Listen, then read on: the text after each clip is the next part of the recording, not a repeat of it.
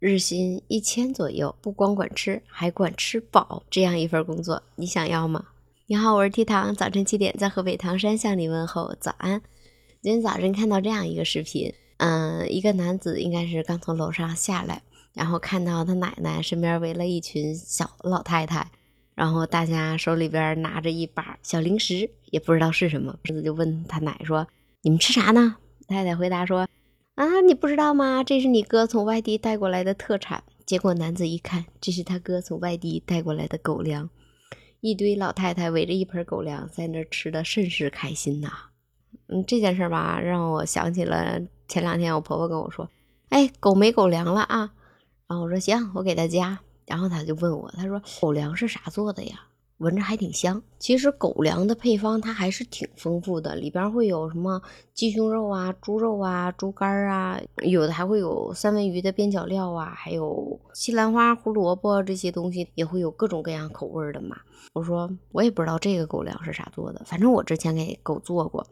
我原来有一次就是心血来潮，我寻思，嗯，我给我家狗自己亲手做点狗粮吧。度娘上边查到的各种教程，给它结合了一把，把那个玉米面啊、猪肝啊、鸡肝啊、鸡肉啊、猪肉啊、胡萝卜呀，该蒸熟的蒸熟了，该煮熟的煮熟了，该打碎的打碎了，和到一起了，蒸了。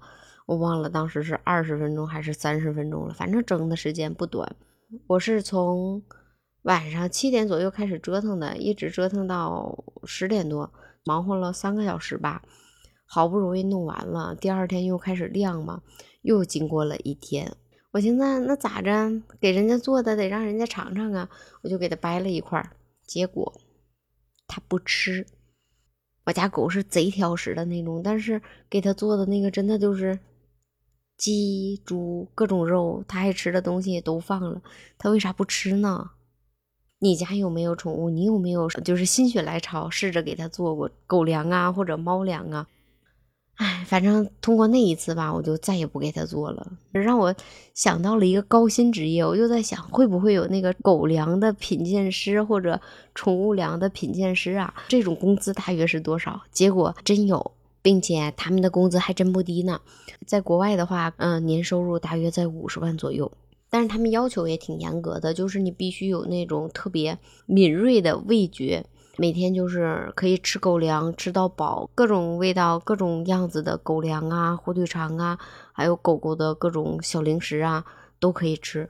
让我想起了前两天我给狗狗买的那个小零食，就是一打开袋儿，我觉得好香啊。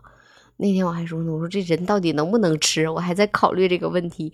原来真的有品鉴师，他们每天的工作就是吃各种的狗粮、狗的零食，并且还要把狗的零食或者狗粮的品尝的结果大概的分析里边的配方，哪里需要改进的，从口味啊、气味啊，包括口感呐，等等等等等等，四十多项都要完整的填表，然后给出总结。嗯，据说是管饱还管够。嗯，如果有这样一份工作的话，你会去吗？我我我暂时先考虑考虑。但是他这个这个管饱管够，我倒是不在乎。那个这个年薪啥的，我觉得还是可以的，并且咱们中国我查了一下，应该也有的，但是应该不好应聘。并且这个吧，它还有一点是什么呢？就是。我们去尝这个狗粮什么的，给我们的时候，就是给给品尝师的时候，他可能不是那个特别成功的产品，可能是失败的，也可能是人家正在研发、一步步进步的时候的某一环节让你尝，因为只有你尝，你给出反馈了，他才能根据这个反馈再改进嘛。